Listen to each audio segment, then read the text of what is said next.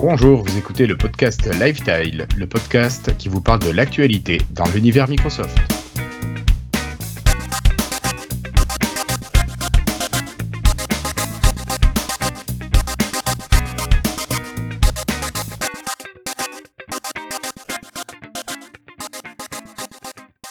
Bienvenue à toutes et à tous, nous sommes aujourd'hui le jeudi 27 juin 2019 et c'est l'occasion de lancer l'épisode 156 de Lifestyle.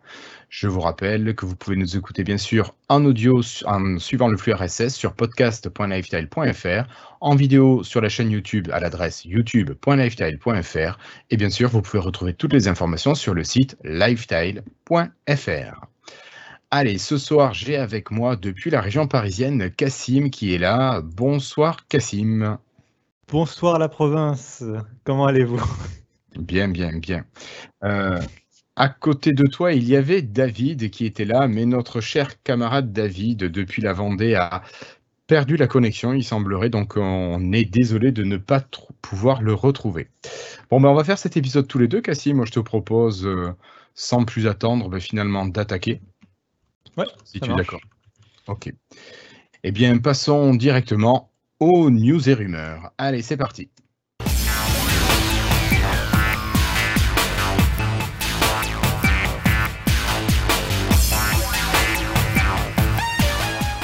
Alors Cassim, aujourd'hui pour commencer, on va parler de petites news mobiles. Euh, notre camarade Flobo aurait été vraiment triste d'apprendre cette nouvelle, mais je crois que la couche de téléphonie de Windows vient de disparaître, non? Il y a bien quelque chose comme ça?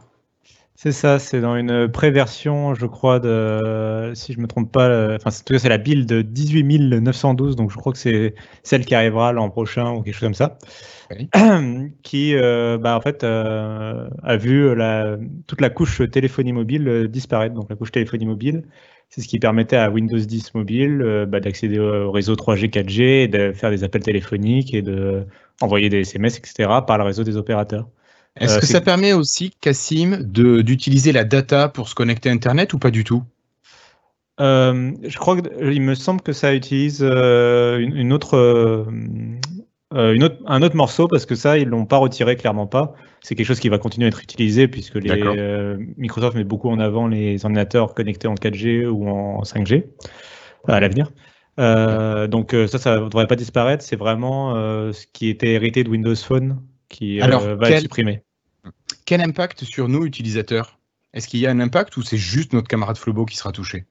C'est juste notre camarade Flobo et quelques autres qui seront touchés. En fait, c'est euh, à la base, ça devait être utilisé par Microsoft pour, euh, bah, pour ses smartphones et puis pour euh, des évolutions de Windows 10 que la firme avait prévues. Mais maintenant, en fait, la vraie utilisation de cette couche, c'était surtout par les bidouilleurs en fait qui avaient installé Windows 10 pour ARM euh, sur leur smartphone, sur leur lumière en fait. Et ils se servaient de cette euh, partie de Windows, cette euh, couche cellulaire mobile, pour bah, tout simplement accéder aux appels téléphoniques, aux SMS et à Internet. Et donc, bah, donc oui, du coup, ils pourront plus faire ça à l'avenir, donc ça va leur couper les mises à jour de Windows 10 en fait. Donc, grosso modo, on peut dire que Windows sur ARM pour les téléphones, c'est fini quoi. C'est ça. C'est ça, c'est exactement ça, c'est fini. Euh, bon, bah, c'est pas, ça, c'est pas une surprise, c'est juste une mauvaise nouvelle pour les bidouilleurs, quoi. Mais euh, pour le grand public, c'est finalement pas. Euh, ça devrait être assez indolore. Et puis, c'est probablement une décision de Microsoft, à mon avis, pour des raisons de sécurité, qui préfère pas laisser dans, traîner quelque chose dans Windows 10 dont lui ne se sert plus. D'accord, tout à fait. Ok. On enlève le code qui est devenu inutile. C'est ça, pour, à mon avis, c'est tout simplement ça, de leur point de vue à eux, en tout cas. Oui, de leur point de vue à eux, tout à fait. Ok, allez, euh, ben, je te propose de quitter cette news et de passer sur une information un peu plus ludique, on va dire. Euh, on a souvent critiqué la calculatrice qui est mise à jour très fréquemment et euh, on a appris il y a quelque temps que la calculatrice de Windows était disponible sur GitHub, c'est-à-dire donc les sources étaient libres, c'est ça Cassim? C'est exactement ça, c'est exactement ça, tu peux adapter, tu peux prendre le code source et l'adapter comme tu veux. Eh bien, cette application calculatrice est disponible maintenant sur Android. Alors comment ça se passe bah, c'est tout simplement un développeur, euh, a priori, puisque c'est pas euh, édité, euh, c'est effectivement sur le Play Store et c'est pas édité par Microsoft, c'est édité par Inventive. Donc c'est euh, effectivement quelqu'un qui a repris le code source de Microsoft et qui l'a adapté bah, à ce qu'il fallait pour que ça puisse tourner sur Android et, et qu'il l'a déployé sur le Play Store. Donc voilà. Après, on, en parlait sur le Slack et le fait que notamment ils créditent pas vraiment Microsoft pour pour les sources. Pour les sources, quoi, ce qui est un peu de, ce qui est un peu dommage, voire je me demande si pas. Euh, je me demande surtout si c'est pas en contradiction avec la licence pour le coup, parce que libre, ça veut pas non plus dire euh, open bar et, que tu peux faire n'importe quoi. Normalement, il y a des, euh, une réglementation autour, notamment. Tu, règles, tu, tu, cites tes sources finalement. Tu dis à partir du dépôt Microsoft, machin. C'est ça. Il faut voir la licence qu'a mis Microsoft en fait en mettant en open source son, son truc. mais voilà. Mais je retiens que ludique, que la calculatrice c'est ludique pour toi. Oui, non, non, mais... oui, oui. D'accord. Bon, tu, me comprenais, c'était pas quelque chose non plus de fondamentalement sérieux. Enfin, je, oui. Il paraît que la calculatrice est l'application Windows qui est la plus euh, utilisée. Mhm. Personnellement, je ne l'utilise quasiment jamais. Donc, euh, pour moi, ça reste très ludique. Je l'utilisais beaucoup, il fut un temps. Euh, je dois admettre que maintenant, j'utilise beaucoup plus facilement Google, par exemple, pour un moteur de recherche pour faire les calculs si vraiment j'ai besoin, ou un smartphone pour faire les calculs, quoi, si j'ai besoin d'une calculatrice. Ok, je, reste encore avec mon papier, mon crayon, moi j'aime bien encore. c'est peut-être une déformation professionnelle. Allez, on laisse la calculatrice de côté et juste euh, sur euh, Android, on a le Microsoft Launcher qui passe en version 5.6 pour les, les bêtas. Alors, on a plein de petites nouveautés qui sont, enfin plein, on a quelques petites nouveautés qui sont pas mal dedans, Cassim. Est-ce que tu pourrais me redire ce que c'est et qu'est-ce qu'il va pouvoir utiliser, euh, pardon, qu'est-ce qui va pouvoir intéresser les utilisateurs? Oui, c'est quelques petits détails. Hein. Ils continuent leur développement, mais c'est bien de voir l'application évoluer. Euh, bon, il y a une nouvelle icône adaptative, donc ça, ça veut dire qu'elle va s'adapter.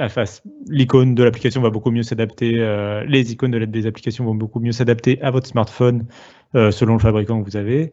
en gros, vous, avez aussi la possibilité de gérer mieux votre calendrier avec Microsoft Teams qui s'intègre dans le launcher directement. Euh, donc, si vous avez un, serveur, enfin un, compte Microsoft Teams, vous, allez pouvoir retrouver votre calendrier de, dans le launcher. Euh, et vous avez aussi une meilleure euh, gestion des, des emails en fait et des tâches, des tâches to do, etc. liées à ton compte Microsoft, surtout les comptes professionnels, je crois. Ouais, professionnels ou éducation. Ouais. Enfin les comptes payants ou équivalents. Ouais, ouais.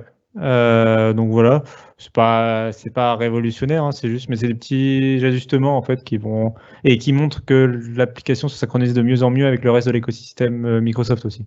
Mmh.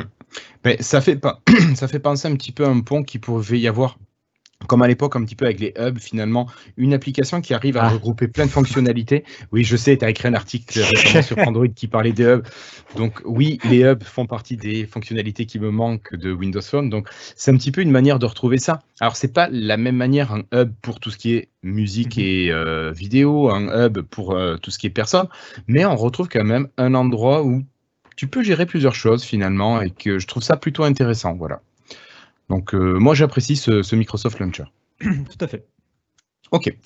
Allez, euh, Cassim, on va quitter le monde mobile, on va passer sur du plus lourd quand même. Euh, des choses moi, qui m'intéressent pas mal. Quand tu as mis ce lien là dans, dans, le fil de news du Slack, je me suis dit, fichtre ça, ça va être intéressant. J'espère que Cassim a des infos un petit peu plus poussées que celles qu'il y a dans l'article. Alors, c'est la gamme Surface qui devrait voir arriver d'autres comment on dit, des, pas des fondeurs, si, des fondeurs de, de processeurs. Oui, des processeurs en tout cas, de nouvelles marques de processeurs. Quoi. Euh, oui, tout à fait. Bah, alors, faut se rappeler que Microsoft, jusqu'à présent, pour ses produits Surface, euh, travaillait quasi exclusivement avec Intel. On se souvient que la Surface RT et la Surface 2 avaient, avaient des puces NVIDIA à l'époque euh, ARM. Mais à partir de là, la Surface Pro 1, Pro 2, Pro 3 et suivante, la Surface 3, etc., tout ça, ça a utilisé de l'Intel. Et euh, finalement, voilà. Donc Microsoft. Et d'ailleurs, Microsoft rappelait souvent sur scène qu'ils étaient euh, en proche partenariat avec Intel, qu'ils les aidaient à concevoir la ventilation et tout ça. Donc, euh, donc ils avaient vraiment un partenariat assez rapproché. Puis il y a eu la sortie de Skylake avec la première, le premier sur Facebook qui a commencé à un peu à refroidir Microsoft parce que euh, il y avait des problèmes de finition tout simplement avec le processeur et on s'est retrouvé avec des sur Facebook euh, à renvoyer, enfin les clients se plaignaient etc. au point où euh, une association de consommateurs à l'époque s'était plaint de Microsoft alors que les produits Surface jusque-là avaient une certaine image premium quand même, et de produits vraiment de qualité que, dont tu payais le prix, la surtaxe, mais ça se traduisait par une très bonne qualité. Pourquoi Voilà. Euh, donc là, ça, a un peu entaché ça. Et puis, il y a aussi le fait que, de tout, tout, simplement, Intel a un gros monopole sur les PC portables, en particulier, d'une manière générale, sur l'informatique euh, sur Windows. Et euh, donc, pour un peu casser ça, visiblement, d'après Brad donc, qui est quand même un journaliste très bien informé, un journaliste américain assez bien informé, Microsoft travaillerait sur des nouveaux produits Surface qui iraient chez les concurrents. Donc, on aurait notamment un produit qui utiliserait une puce AMD Picasso. Donc c'est un processeur tout en un, un SOC, euh, qui serait trouvé dans, la prochaine, dans le prochain Surface Laptop. Euh, Alors, ce, Picasso, quand tu parles d'un SOC, c'est un petit peu ce qu'on a sur les téléphones mobiles, si je dis pas de bêtises. Hein. Donc c'est quelque chose qui regroupe le processeur, peut-être la mémoire directement pour certains. Euh, en tout cas, ici. ce serait plutôt le processeur, la puce graphique surtout, et et ce qui va gérer euh, ce qu'on appelait le chipset, ce qui va gérer euh, les connectiques, par exemple USB, Wi-Fi, etc., le réseau, etc. D'accord. Ok. Donc, euh, donc c'est AMD qui revient beaucoup là en ce moment sur, sur le devant de la scène, notamment sur les PC de bureau avec des processeurs aussi bien qu'Intel pour beaucoup moins cher. pour l'instant, ils ont encore du mal à se trouver une place sur les PC portables parce que les fabricants ont beaucoup de partenariats avec Intel et Intel, je pense, force un peu en vrai dans ces contrats. Euh, ah bah, tu m'étonnes. voilà, pour éviter que les gens aillent chez AMD. Et je pense qu'avec euh, déjà avec cette première approche, Microsoft, à mon avis, veut pousser, peut-être veut mettre en avant euh, des alternatives pour que les en espérant que les fabricants peut-être suivent derrière. Moi, il y a un truc, ça me fait penser à quelque chose. Ça me fait penser à la Xbox. Parce que si je dis pas de bêtises, actuellement, les Xbox sont déjà équipés de processeurs de chez AMD et ils n'ont pas de processeur Intel. Ouais, alors la Xbox, ça, ça, alors j'ai écrit moi aussi un papier euh, sur cette information en reprenant les informations de Brad Sam. Et, euh, et la Xbox, j'y ai pensé à plus d'un titre parce qu'il n'y a pas que ça. Alors là, effectivement, euh, Microsoft est partenaire avec, partenaire avec AMD sous les Xbox déjà. Donc ils peuvent un peu se resservir de ce partenariat, à mon avis, pour, pour travailler avec les surfaces laptop. Mais j'ai surtout pensé pour un autre partenariat, pour un autre produit. Ce serait un appareil qui se rapprocherait plutôt de la Surface Pro ou de la Surface Go, on ne sait pas encore exactement. Euh, Batsam parle vraiment de la Surface Pro, je crois. Euh, me semble aussi, ouais. Euh, mais euh, qui en fait intégrerait un processeur ARM à la place d'un processeur Intel. Euh, et pas n'importe lequel, un processeur conçu par Microsoft avec l'aide de Qualcomm. Oui. donc le nom de code c'est quand même Excalibur, donc déjà. Oui, oui, le, le truc qui du lourd, quoi. Euh, et donc l'idée, ce serait de prendre la puce euh, dont j'avais déjà parlé, je crois, dans l'émission, le, Snapdragon 8CX, qui est en fait euh, une puce que la première puce que Qualcomm ne propose pas sur des smartphones, qui a vraiment été conçue de bout en bout pour les ordinateurs portables. D'accord. Et qui a une puissance équivalente à un Core i5U qu'on retrouvait jusqu'à dans les Surface Pro justement. D'accord.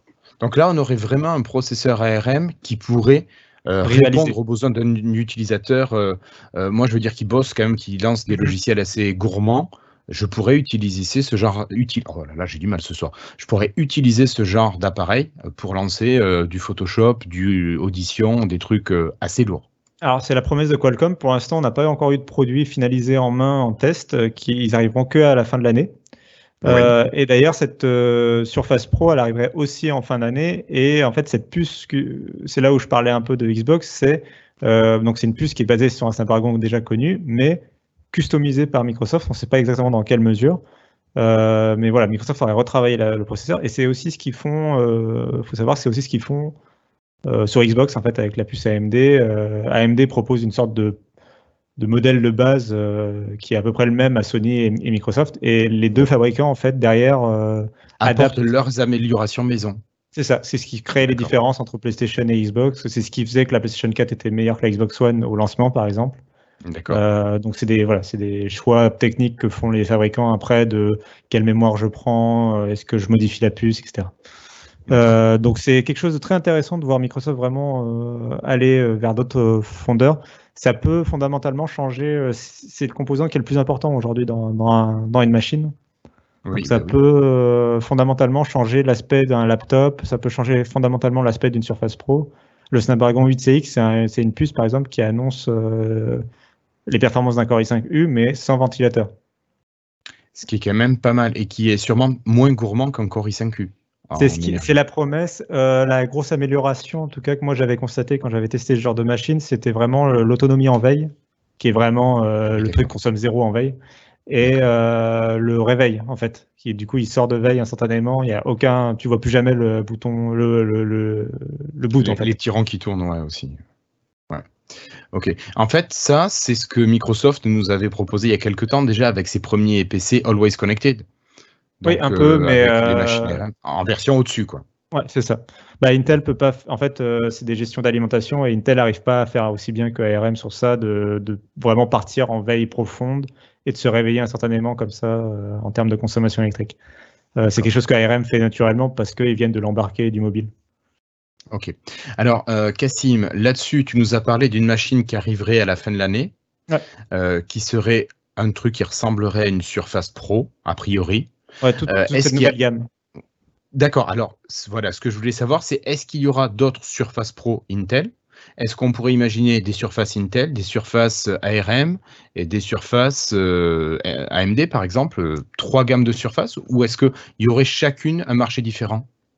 Je pense que ça va être un peu des deux. C'est-à-dire que je pense qu'il va y avoir clairement, moi, samedi, qui vont continuer à travailler avec Intel et c'est clair et net. Par exemple, je pense que le prochain sur Facebook sera équipé en Intel. Mm. Je pense qu'il y aura quand même des produits euh, ciblés pour, pour, pour, chaque fabricant et que tu pourras pas dire euh, tel ou tel. Euh, enfin, tu pourras pas avoir le Surface Laptop en version AMD et en version Intel, à mon avis. ce sera le Surface Laptop 3. Le, le, Surface Laptop 3 sera en version AMD 1.7 par exemple. par contre, sur la Surface Pro, je suis pas aussi définitif. C'est possible que par exemple la Surface Pro entre guillemets entrée de gamme soit la version ARM et qui soit du coup la version 4G, LTE, machin. Oui. 4G, 5G. Et euh, que la version haut de gamme euh, Core i7, Core i5, bah, soit pas forcément, enfin, ou qu'il y ait la version Wi-Fi qui soit Intel, la version 4G qui soit Qualcomm, un truc comme ça. D'accord. Ok. ce sera des produits différents, quoi. Ils seront quand même différenciés, à mon avis. Ouais, il n'y aura pas que le CPU qui sera la différence. Je pense que le nom, je pense que le nom fera en sorte, ils appelleront pas de, à mon avis, ils appelleront pas une Surface Pro Intel et une Surface Pro ARM Surface Pro. Il y aura Surface Pro 4G et Surface Pro par exemple, un truc comme ça. Wi-Fi ou autre chose. Ok.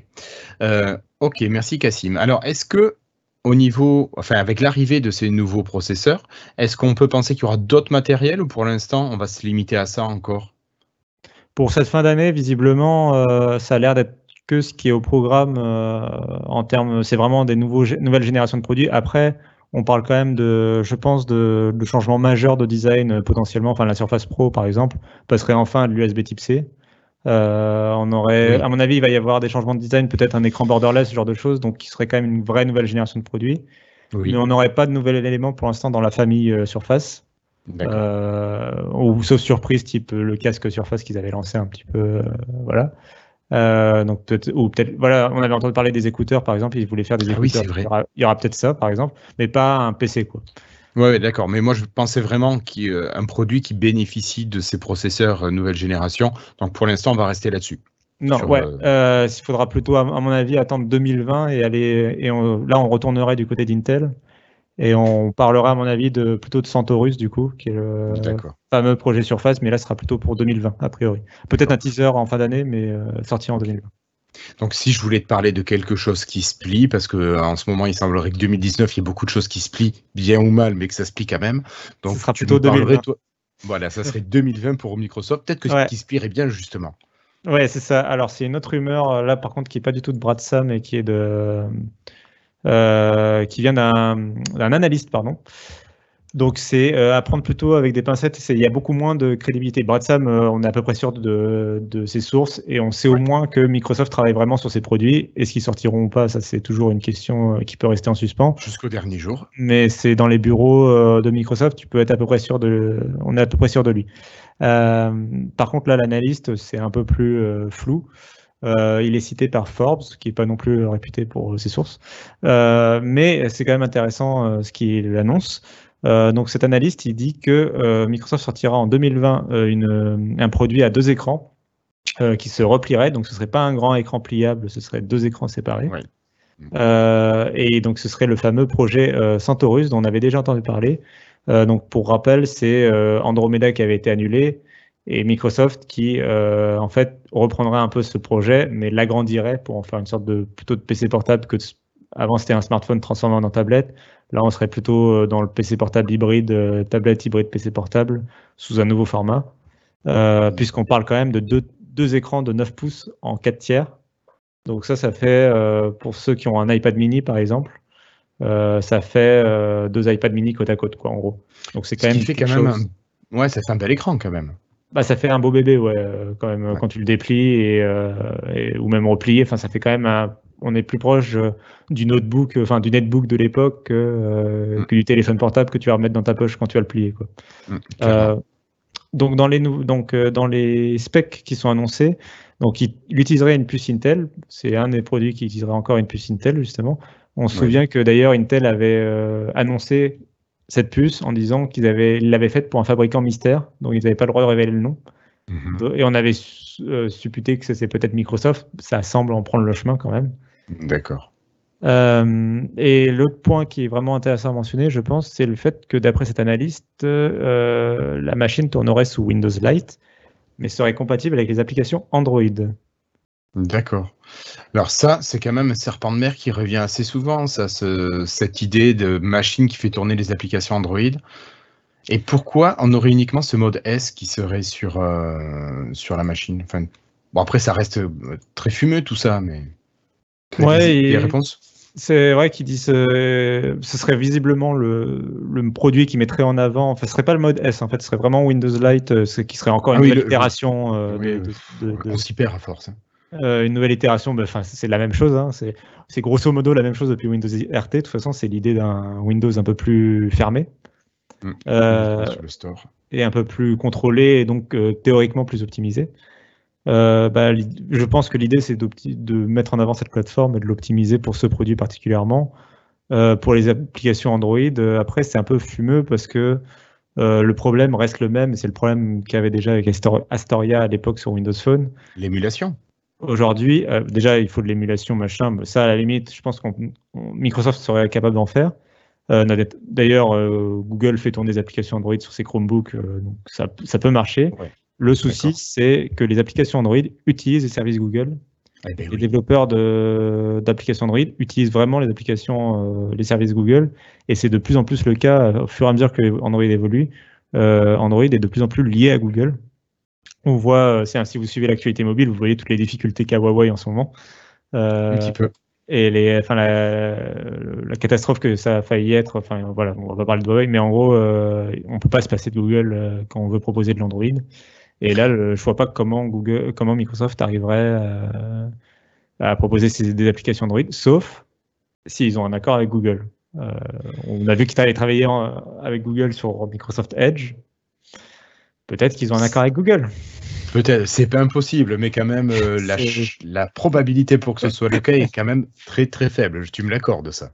C'est très très faible. Après, est-ce que quelque part, ils pourraient pas caresser Google dans le sens du pôle. Enfin, dans, dans si les services, si Microsoft arrive à signer un partenariat avec Google, ça veut dire que les, les services Google arrivent dans, se feraient un dans Windows.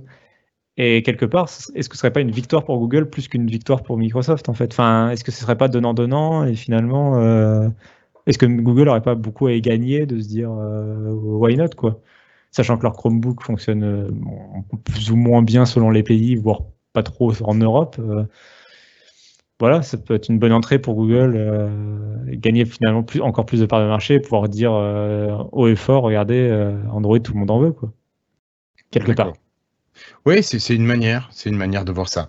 Après, c'est sûr que si tu te fermes au store Microsoft qui est encore assez réduit, forcément, tu peux avoir besoin des applications Android.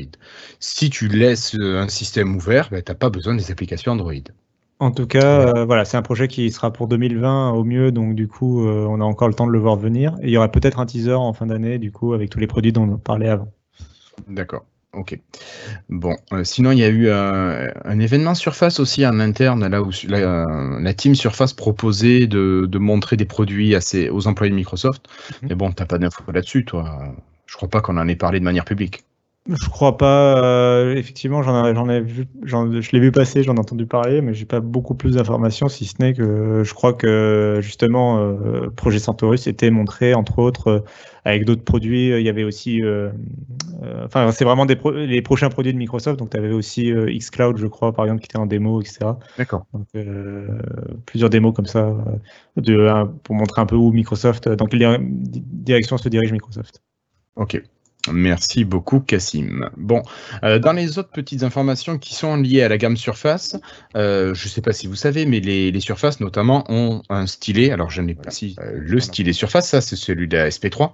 Euh, vous avez une technologie Intrigue qui est sur l'écran et qui vous a empêché d'utiliser les stylets Wacom. Donc, les stylets Wacom, c'est plus comme ça, voilà. Euh, eh bien, vous pouvez maintenant acheter votre stylet Wacom euh, bambou, alors qui s'appelle comment? Le Wacom, euh, j'ai mangé son nom. Bref, un stylet Wacom euh, spécial Le qui Bamboo a les deux Ink technologies. Plus. Voilà, le- merci Cassim, le Bamboo Ink Plus. Donc il y a les deux technologies que vous pouvez utiliser sur votre surface et que vous pouvez utiliser sur votre tablette Wacom. Donc c'est quand même pas mal. Et en plus, ce qui est pas mal, c'est que euh, euh, le stylet surface utilise une pile AAAA qui est assez difficile, enfin assez difficile, qui se trouve pas dans, chez tous les détaillants, euh, contrairement au stylet bambou de chez Wacom qui est rechargeable. Donc vous pouvez avoir un stylet qui fonctionne et sur surface et sur appareil Wacom et qui n'ait jamais besoin de nouvelles piles. Donc c'est quand même un truc qui est pas mal. Le revers de la médaille, c'est que le stylet Wacom coûte 99 dollars. Pour un stylet surface, je crois que les neufs doivent être à 90 dollars. Donc euh, on est sur quelque chose de totalement équivalent, sachant que vous avez la version avec pile et la version sans pile avec la recharge. Voilà, donc ça c'est à vous de décider. Mais vous avez, avec le Wacom, vous avez les deux mondes. Donc euh, c'est peut-être une, euh, une solution qui peut être pas mal. Je sais pas ce que tu en penses, toi, Cassim. Euh, oui, non, c'est vraiment intéressant. C'était, ils avaient déjà annoncé plusieurs fois qu'ils avaient un partenariat, enfin, qu'ils voulaient vraiment faire des stylets qui fassent les deux, justement, parce que bah, les fabricants de PC proposent des PC plutôt Wacom en général, et bah, Microsoft propose le tien de technologie. Du coup, c'est bien d'avoir des stylets qui sont compati- compatibles avec les deux, quoi. Mm. Euh, donc, euh, non, non, vraiment bonne nouvelle. Euh, après, la, la batterie. je- encore une fois, moi, ça m'a jamais dérangé pour le, le stylet dans la mesure où elle est vraiment, vraiment, vraiment. euh, Oui, elle est très bonne. Elle est très Voilà. bonne. C'est- consomme très peu, mais ça arrive quand même. Moi, j'en suis à ma deuxième batterie sur stylet surface. Alors, disons que je préfère quand même, euh, je préfère euh, effectivement avoir le choix ou pouvoir recharger euh, le stylet. Après, j'aime bien, je préfère le stylet Surface avec sa batterie de 12 mois au stylet Apple euh, qui, que tu dois recharger euh, genre toutes les semaines. quoi. Oui, oui, non, mais ça, on, est d'accord. hein. C'est même pas la peine de- d'envisager cette euh, possibilité. Euh, allez, on continue cette fois-ci. Alors rapidement, hein, pour vous parler de la réalité mixte. Je ne sais pas si vous vous souvenez des casques de réalité mixte. Euh, il semblerait que ce soit quelque chose qui soit plutôt en bout de souffle. Alors le Microsoft ne propose plus qu'une euh, qu'un modèle de casque. Euh, Est-ce que finalement, ça serait la fin? Voilà. Donc euh, J'espère que vous n'avez pas investi trop dans les casques de réalité mixte, Cassim. Ouais, Voilà. c'est un peu. c'est la fin. C'est un peu, ouais. bah, c'est la règle. C'est quoi la règle des trois ans, c'est ça? La règle des trois ans, si au bout de trois ans ça n'existe plus, ben fallait pas le faire. Il faut attendre trois ans avant que de s'investir, enfin d'investir dans un produit Microsoft.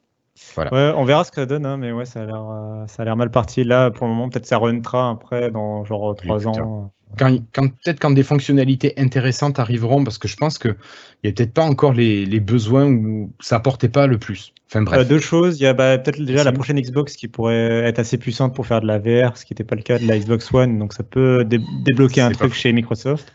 Et deux, euh, ils avaient dit qu'ils étaient intéressés dans le cas où ils seraient capables de créer des casques sans fil.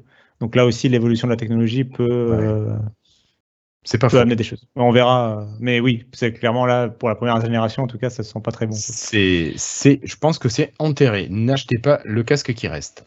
Allez, on continue plus rapidement. Euh, le Microsoft Store euh, voit arriver pas mal de mises à jour et on a vu pas mal d'applications système Cassim qui arrivaient. Donc il y a le terminal qui est arrivé, il y a DirectX qui arrive. Donc tout ça, c'est tout simplement Cassim pour des questions de, de mise à jour réussies. Ouais, tout à fait. Euh, donc le DirectX, c'est vraiment c'est les petits packages qui vont qui sont vraiment pratiques, que qui soient sur le Windows Store comme ça, le Microsoft Store, comme ça tu, tu mets à jour automatiquement. Tu es sûr d'avoir toujours la dernière version. Il y a beaucoup de fabricants d'ordinateurs portables aussi qui mettent de plus en plus leurs applicatifs, tu sais, genre les drivers Dell et compagnie. Donc ça, c'est vraiment bien. Bah, c'est bien, c'est pratique. Et le terminal, c'est le tout nouveau terminal qu'ils avaient présenté à la build, qui est compatible avec Linux et compagnie, qui est vraiment très ambitieux hein, pour un terminal. Hein. oui, oui. Euh, et qui est open source. Là, c'est la version alpha euh, qui est du coup disponible et facilement à tester. D'accord. Et puis, euh, à noter quand même que ce terminal voit arriver une nouvelle icône, Cassim. Et ça, c'était pour notre camarade Flobo. Voilà, donc vous verrez l'icône pour ceux qui regardent la vidéo. Oui, elle, est, bien. Voilà. Allez, euh, on continue cette fois-ci pour vous parler rapidement de Edgeium. Alors, Edgeium ou Edge version basée sur, Chromium. Sur, euh, Chromium. la version Canary. Donc, vous, je sais pas, vous vous rappelez, il y a la version Canary, c'est vraiment les testeurs qui vont avoir toutes les nouveautés. Ensuite, vous avez la version développeur, vous avez des nouveautés, mais pas tout. Et la version bêta. Je sais même pas si elle est sortie, la bêta, Cassim. Non, toujours pas. Finalement. Euh, pas encore. Ils attendent encore, euh, comme la version stable. Euh, bah, elle est censée sortir tous les mois, donc, mais ouais, c'est assez bizarre qu'elle soit pas encore sortie. Alors, que la version, alors que version, honnêtement, la version dev est quand même très très stable. J'ai jamais eu un crash de Edgeium. Je crois pas non plus, hein, en vrai. Une fois, je crois qu'il a frisé quand même. J'étais obligé de l'achever, mais euh, voilà, j'utilise plus que lui. Euh, ouais, moi aussi.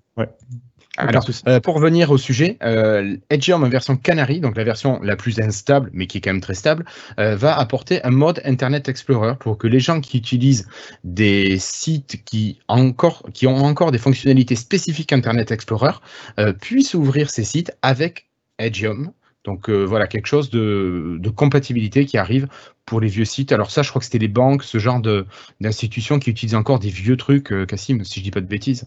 C'est ça, c'est des entreprises qui des fois se reposent encore sur des vieux intranets ou des vieux sites internes euh, qui, qui, ont besoin d'Internet Explorer. On peut imaginer qu'il doit bien y avoir encore un ou deux sites de l'État aussi qui utilisent des services oh d'administration qui peuvent demander Flash ou, des trucs comme ça. donc, donc, euh, donc ça sert à ça. Donc c'est assez pratique, c'est une fonction qui est en tout cas demandée par les entreprises, donc c'est bienvenu. Ok. Et pour continuer avec Edgeium, donc euh, c'est l'arrivée de Edgeium en version comme euh, vous l'aviez Canary, Dev et puis Beta, alors Beta plus tard, sur Windows 7, Windows 8 et Windows 8.1. Donc si vous n'êtes pas sur Windows 10, vous pouvez dorénavant tester Edgeium, ce qui n'était pas possible avec Edge à l'époque. Voilà. Euh, bon allez, on va pas rester plus longtemps sur Edge, on va continuer. Cette fois-ci, on va vous parler du Windows, euh, pardon, des paramètres Windows et du Windows Update. Euh, peut-être que vous n'êtes pas encore sur la mise à jour de mars 2019 de Windows 10 et que vous voulez savoir quand est-ce que votre machine pourra y passer. Mais il semblerait maintenant que Microsoft ait mis à jour les paramètres, pour que les utilisateurs puissent voir dans leurs paramètres. Donc vous allez dans paramètres, mise à jour et sécurité, et ensuite ben, c'est le premier onglet où vous atterrissez par défaut, et vous devriez voir un petit panneau qui vous indique que votre machine peut bénéficier de la mise à jour de Windows 10 vers la version 19.03, ou bien que votre machine ne peut pas bénéficier de la mise à jour pour un problème de pilote, de logiciel, peu importe, que sais-je. Normalement, devrait y avoir des explications. Donc ça, est-ce que tu as pu le constater, Cassim, ou pas encore? C'est juste une information qui nous arrive. Euh, alors, j'ai pas, j'ai pas pu le constater moi sur mes machines parce que bah, sont toutes passées sur 19.03. Donc voilà, mais, euh, mais sinon, oui, euh, effectivement, c'est, j'ai vu passer l'information. En tout cas, bon, bah, c'est une bonne nouvelle. Ça explique, au moins, ça explicite un peu, un petit peu les choses pour, pour quand on ne sait pas pourquoi. Le, l'ordi refuse d'installer la mise à jour. Quoi. Au moins là, c'est plus clair de savoir pourquoi la mise à jour n'est pas proposée, pourquoi ça clarifie la situation. Quoi. Tout à fait. Je suis totalement d'accord avec toi. Allez, on va continuer maintenant dans les services euh, Microsoft. Cette fois-ci, c'est pour vous parler de OneNote. Alors, OneNote, bon, c'est mon petit dada. Euh, OneNote, OneNote, oui, OneNote, vous pouvez tout y mettre dedans. Et vous pouvez notamment y mettre des vidéos. Et ces vidéos, eh bien, alors, pas maintenant. À partir de la fin de l'année, automne 2019, vous allez pouvoir inclure vos vidéos, capturer des vidéos grâce à Flip. Alors, je ne sais pas si on dit Flipgrid, Flipgrid, je ne sais pas comment il faut le dire. Euh, toi non plus, Cassim, d'accord, vu la moue que tu fais à l'écran. Euh, donc, Flipgrid, allez, je vais le dire à la française. Flipgrid a été racheté l'an dernier par Microsoft. C'est une plateforme qui permet aux étudiants et aux enseignants de créer des vidéos et de les mettre à disposition, de les partager. Et tout ça dans des domaines différents, donc sciences, littérature, que sais-je. Vous pouvez faire des, des vidéos avec Flipgrid comme vous le souhaitez. Et donc, OneNote va intégrer cet outil à partir donc des versions de cet automne, donc avec des possibilités internes de, de capture de vidéo. Voilà. Donc petite chose sympathique. Je ne sais pas si tu veux rajouter quelque chose, Cassim, là-dessus. Oh non, là, pas plus à dire. Ok. Alors Cassim, je vais avoir besoin de toi pour cette information qui, arrive par contre, parce que j'ai trouvé ça fort intéressant, mais aussi très opaque encore pour moi. Parce que OneDrive, je pensais que c'était déjà quelque chose d'assez sécurisé, mais il semblerait que Microsoft propose, alors pas tout de suite, mais dans les jours qui arrivent, les semaines qui arrivent, euh, une nouvelle couche de sécurité, c'est-à-dire une version coffre-fort un petit peu, à l'intérieur de notre OneDrive qui serait limité en nombre de fichiers pour les utilisateurs gratuits et illimité en nombre de fichiers pour les utilisateurs payants, donc euh, professionnels ou éducation. Alors, est-ce que tu peux nous expliquer un petit peu ce qui va en être, Cassim, s'il te plaît? Tout à fait, ouais, c'est donc ils appellent ça le coffre-fort et c'est en fait c'est tout simplement un dossier que vous allez avoir euh, dans votre OneDrive et dans lequel a priori vous allez plutôt mettre des documents précieux, du genre euh, le scan de votre passeport, ce genre de choses, euh, je sais pas moi, euh, vos, papiers quoi, tout simplement à mon avis. Euh, ou voilà, en tout cas des documents ou fichiers que vous voulez surtout pas perdre en aucune circonstance et dont vous ne voulez que personne n'ait accès à part vous. Et là où en fait effectivement il y a un élément de sécurité en plus, alors bien sûr que OneDrive est déjà sécurisé par défaut, mais là où il y a un élément de sécurité en plus sur ce coffre-fort, c'est qu'en fait il va demander pour être ouvert que ce soit sur tes machines ou sur le web, euh, il va demander une nouvelle authentification de ta part. Donc ça, ça prendra la forme soit de ton lecteur d'empreinte, de ton visage, soit un code PIN, soit un code euh, envoyé par mail ou par SMS. Donc c'est vraiment, euh, il va te redemander une information comme ça systématiquement quand tu vas aller dans ton coffre-fort euh, une fois qu'il est déverrouillé, il est déverrouillé pour, on va dire, 5, 10, 15 minutes. Euh, la durée, ils n'ont pas précisé, mais ça dépendra de tes paramètres, etc. Ça sera limité, ouais. Mais ce sera limité. Et l'idée, c'est vraiment que euh, dès que tu en as fini de l'utiliser, il se reverrouille et on te redemandera l'accès quand tu voudras y retourner. Et donc, c'est vraiment de ça que vient un peu l'élément de sécurité supplémentaire. Ils précisent aussi que ils veulent que ce dossier-là euh, sur les PC sous Windows ou euh, sur les smartphones, euh, que ce soit iOS ou Android, le coffre-fort sera bien chiffré, même si avec la machine. BitLocker.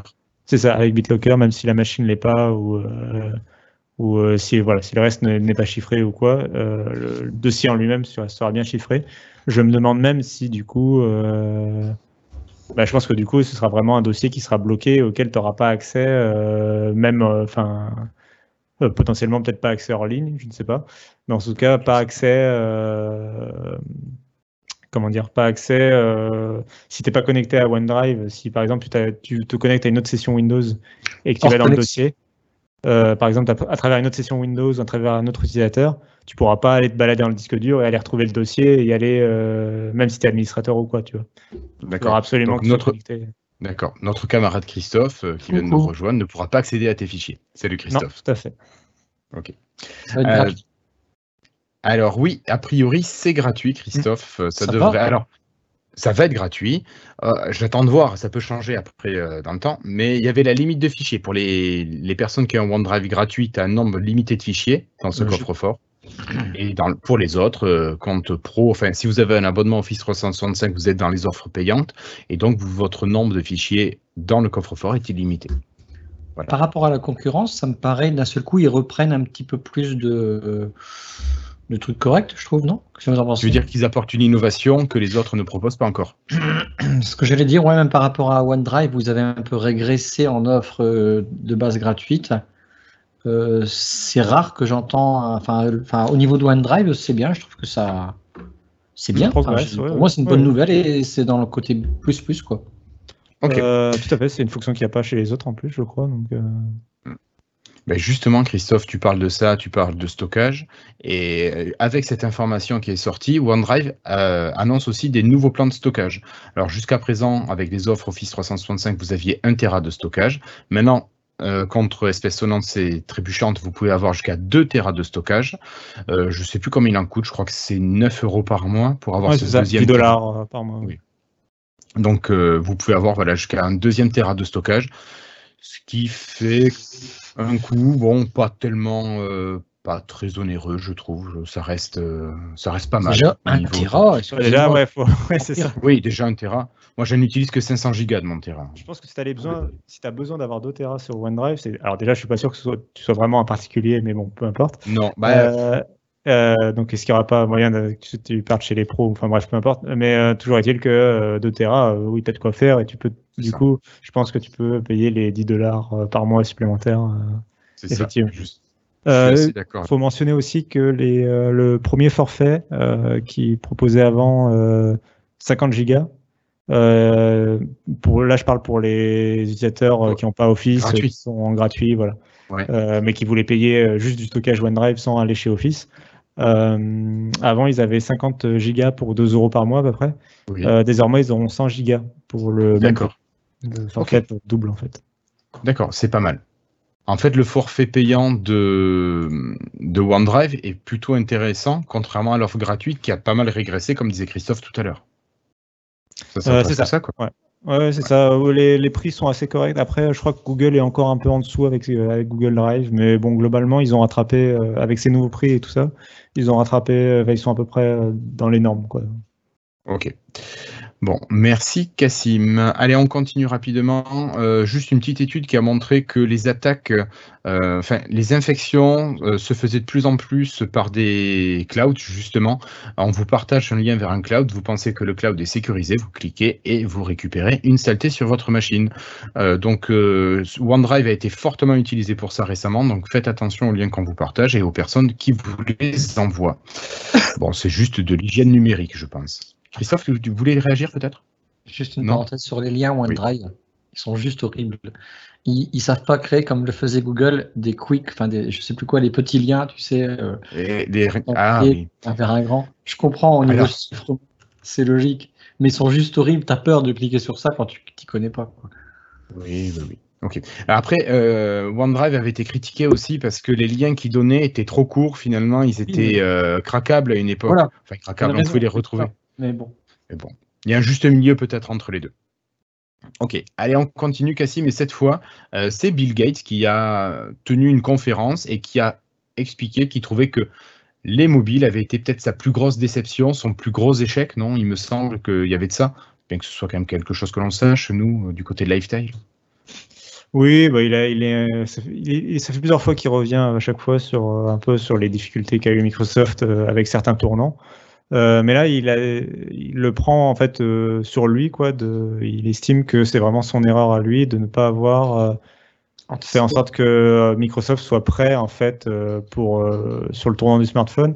Et il estime notamment que Microsoft aurait pu avoir la position que a en fait Android aujourd'hui sur le marché du smartphone, ce- cette position de de, bah, de système d'exploitation euh, avec plusieurs fabricants, de- plusieurs marques de smartphones euh, qui vendent leurs trucs, bah, c'est tout simplement ce que propose Windows sur les ordinateurs.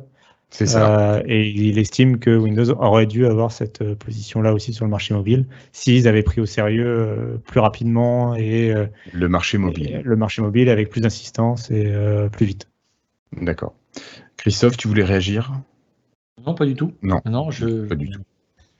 Et voilà, c'est une nouvelle fois, Windows Phone qu'on en tire une nouvelle fois.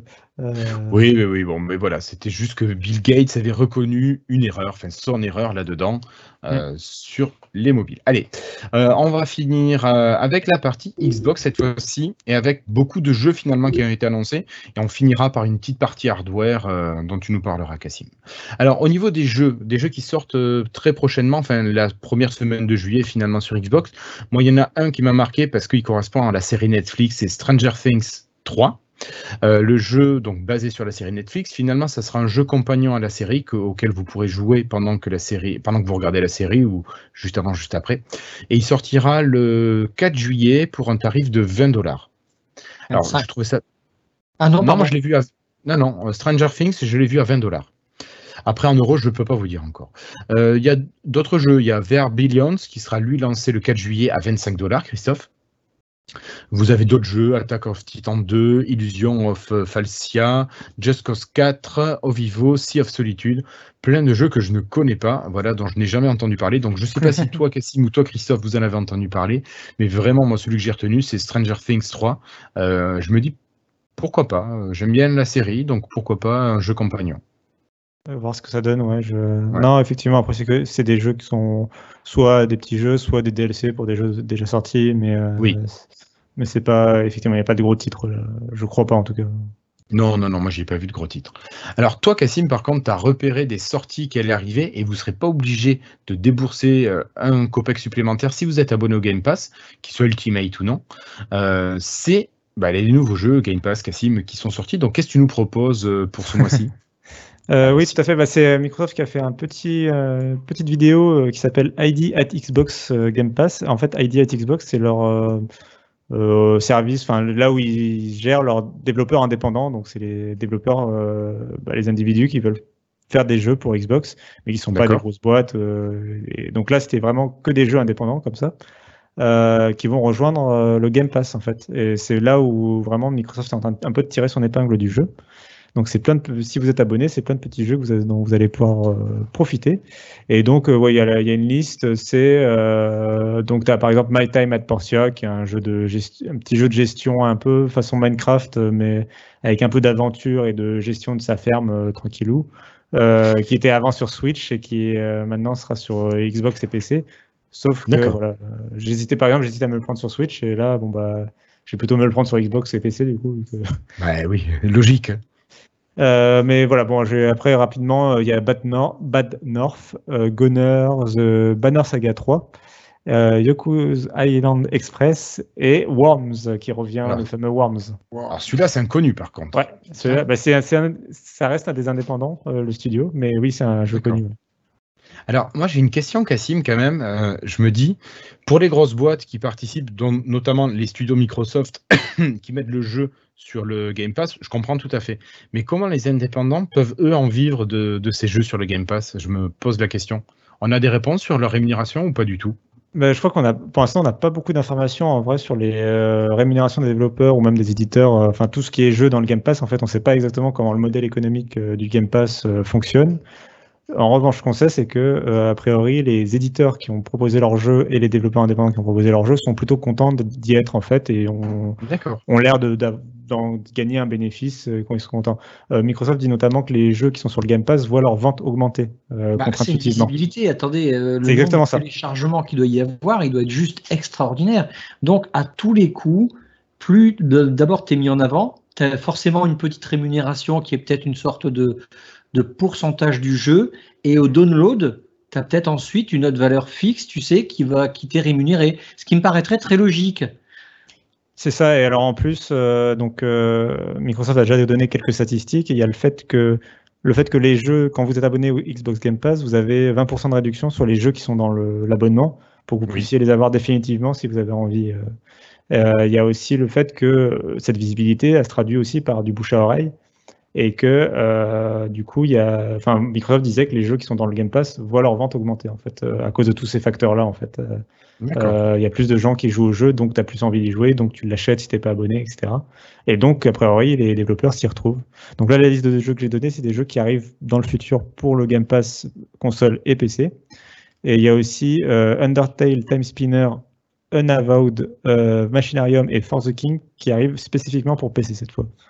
Et c'est des jeux qui parfois aussi arrivent dès leur premier jour de lancement directement sur le Game Pass. C'est pas forcément euh, des jeux qui, euh, par exemple, se sont vendus pendant un an et puis euh, décident d'arriver dans le Game Pass parce qu'ils n'ont plus de vente à faire de toute façon et donc ils préfèrent gagner le, la rémunération par que rien du tout. C'est ça.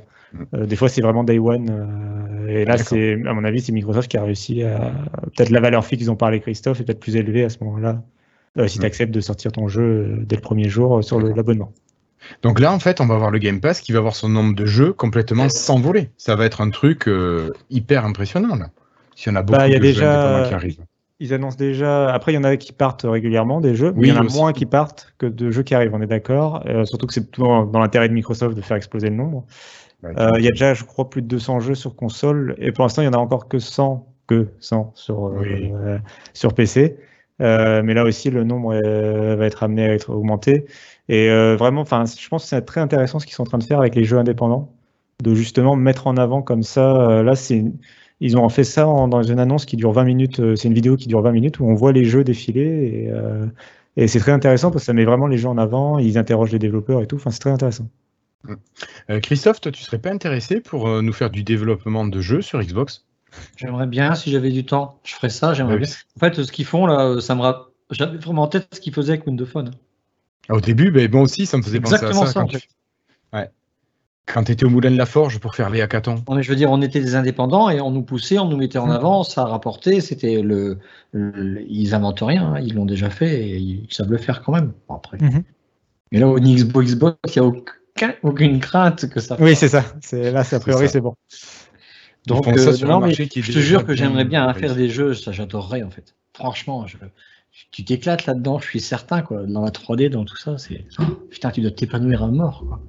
Après, attention, hein, euh, il y, a, il y a tellement de métiers aussi autour du jeu, tous les métiers ne me plairaient pas. Mais au niveau d'un AD où tu dois gérer plein de choses, un peu comme euh, Popito, quoi. Ouais. Bah, D'ailleurs, lui, peut-être qu'il serait peut-être un jour amené à, à pousser. euh, Ben, il nous avait expliqué à l'époque de Poppycart, là, quand il avait fait Poppycart 2, et il avait expliqué que pour les indépendants, c'était très chiant. Et peut-être que là, finalement, ah oui, à l'époque, c'était c'était en début d'année, en début de saison 8. hein. Donc peut-être que maintenant, il faudrait qu'il ressollicite Microsoft pour voir si les conditions ont changé, si ça serait pas plus favorable pour lui. Ah, qui contacte ouais. Bah oui, moi franchement, mais ils n'hésitent pas, surtout que ces jeux, ils ont une bonne qualité. Et tu Ouais. vois, il y avait des trucs, euh, je me souviens, j'en rêvais, moi à l'époque, j'avais un jeu qui était rigolo, c'était un jeu de serpent, tout ça, et euh, de, fin, de chiffres, peu importe. Mais tu te disais, putain, tu mets ça sur le. En Xbox Live, à l'époque, tu sais, les trucs avec les bandeaux verts, là, ça existe encore d'ailleurs.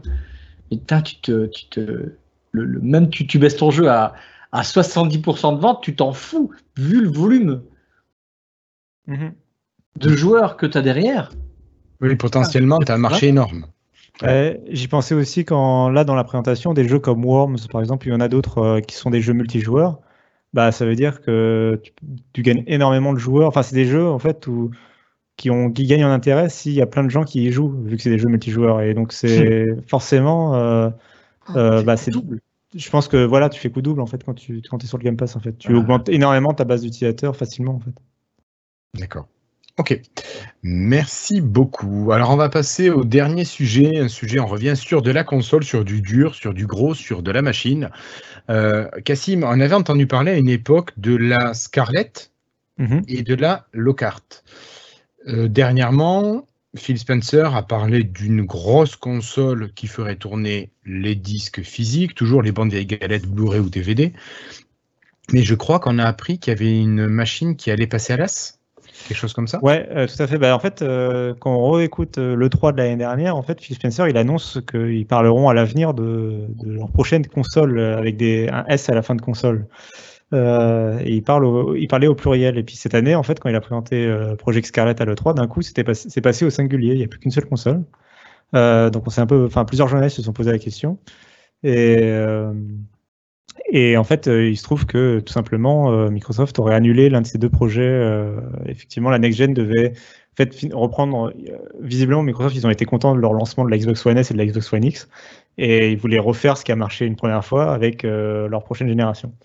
Et visiblement, euh, ce qui aurait dû, donc la console qui portait le nom de code Lockhart, euh, qui aurait dû être le remplaçant de la Xbox One S, c'est-à-dire une console plus abordable mais moins puissante, euh, a été abandonnée en cours de route et il reste plus que la console haut de gamme qui va remplacer philosophiquement la One X et qui sera la next gen, la, prochaine génération de consoles. On a des explications là-dessus ou pas du tout? C'est vraiment un choix interne Microsoft totalement secret? Euh, alors, il y a- il y a- on n'a pas les raisons précises, mais on a deux pistes en fait pour comprendre ça. Euh, la première, c'est qu'il y a une, forcément une guerre de performance avec euh, Sony et sa PlayStation 5. Bien sûr. Et il se trouve qu'a priori, la PlayStation 5 pourrait peut-être être plus puissante que Project Scarlett. Ah Et donc, pour, euh, ça voudrait dire que la PlayStation 5 serait plus puissante que la prochaine Xbox, même la Xbox haut de gamme. Et donc, ils, ils, aimeraient- ils auraient aimé éviter, euh, enfin, ça aurait encore plus endommagé l'image euh, de Xbox d'avoir une console encore moins puissante. Ça aurait fait un gap énorme euh, entre, les, entre les deux consoles. Là, euh, le gap sera minime. Si ça se trouve, on sait- et d'ailleurs, on ne sait pas encore, la Xbox pourrait peut-être être un peu plus puissante, mais ça risque d'être dans les mêmes eaux. Donc c'est une, une des raisons qui peuvent expliquer ça. La deuxième, c'est que les développeurs, en fait, du coup, euh, bah, auraient été obligés, en fait, justement, de s'indexer sur la console la moins puissante des deux Bien euh, sûr. pour tourner sur tout. en proposant des améliorations pour la plus grosse console, mais voilà, en sélection sur la plus faible des deux. Et ça aurait créé le risque d'avoir un gros gap en fait entre le jeu marque Xbox qui, dont les graphismes auraient été celles de la version de base et la PlayStation 5 qui bénéficiait du, qui aurait bénéficié du coup de toutes les avancées. oui. Euh, et la dernière euh, explication, c'est xCloud, euh, le fait que leur système de cloud gaming en fait serait en avance par rapport à ce qu'ils avaient prévu. il, ah, serait, il, marcherait mieux que ce qu'ils avaient prévu et il serait basé aussi sur Scarlett, la, prochaine, la nouvelle génération de xCloud. Mhm. Et donc ça voudrait dire bah, que la solution en fait pas chère pour jouer sur la prochaine génération, ce sera le cloud gaming en fait. D'accord. D'accord, donc il n'y aura pas besoin de cette low carte. Ouais. Bah ouais, ça enlève l'intérêt, euh, surtout si euh, la Xbox One S et la Xbox One X, par exemple, reçoivent en mise à jour le fait d'être compatible avec cloud. Bah, ça veut dire que euh, en fait la low carte, c'est, ça, peut être la One X, par exemple, Tout à fait. soldée parce que les, les, magasins viendront en stock. D'accord, ok. Et oui, effectivement, le Xcloud peut expliquer la disparition de low carte. Ok. Merci beaucoup, Cassim. Bon, euh, Christophe, je sais pas si tu as quelque chose à rajouter. Ça va la tartif... Pas la tartiflette euh, Raclette. Ta raclette s'est bien placée Bien sûr, c'est pour ça que je suis en retard. On enregistre le 27 juin. C'est ça. Et on est en période de canicule, notamment sur le euh, nord. Pas dans le Pas-de-Calais, nous ne sommes pas en ah. canicule. Nous, on n'a que 26 degrés. Ah, mais Donc, pour se rattraper la température, Sachant que nous, nous avons fait quand même une réunion familiale depuis des années où la raclette, c'est été comme hiver, comme le printemps, comme l'automne. Il n'y a aucune saison pour la raclette. D'accord. Ok. Très important pour nous. Très bien, Christophe. Je te remercie. Bon, ça, bah, va, intéresser tout le monde, d'ailleurs, tous nos auditeurs. bien sûr. évidemment. Bah, évidemment, nos auditeurs raffolent de la raclette, tout comme toi. Allez, euh, je remercie Cassim d'avoir été avec moi ce soir, de m'avoir accompagné. Merci Christophe de nous avoir rejoints. On a une pensée, Cassim, pour notre David qui a failli être avec nous, qui nous a lâché juste avant le lancement de l'épisode. Malheureusement. Dommage. Euh, merci à vous, vous qui nous écoutez sur YouTube. N'hésitez pas à vous abonner à la chaîne et à mettre un petit pouce bleu euh, si vous avez apprécié cet épisode, bien sûr. Euh, dans tous les cas, on vous donne rendez-vous la semaine prochaine pour l'épisode 157 qui sera normalement le dernier épisode de la saison. Et on se retrouvera courant mois d'août pour relancer Lifetile en saison 9. Voilà, qu'est-ce que j'oublie? Rien. Mais si, juste de vous souhaiter une bonne soirée, une bonne journée selon l'heure à laquelle vous nous écoutez. Encore merci Cassim, merci Christophe d'avoir été là. Allez. Merci à toi pour la présentation. Oh, avec plaisir Cassim. Allez, ciao tout le monde et à très bientôt. Ciao. Ciao, ciao.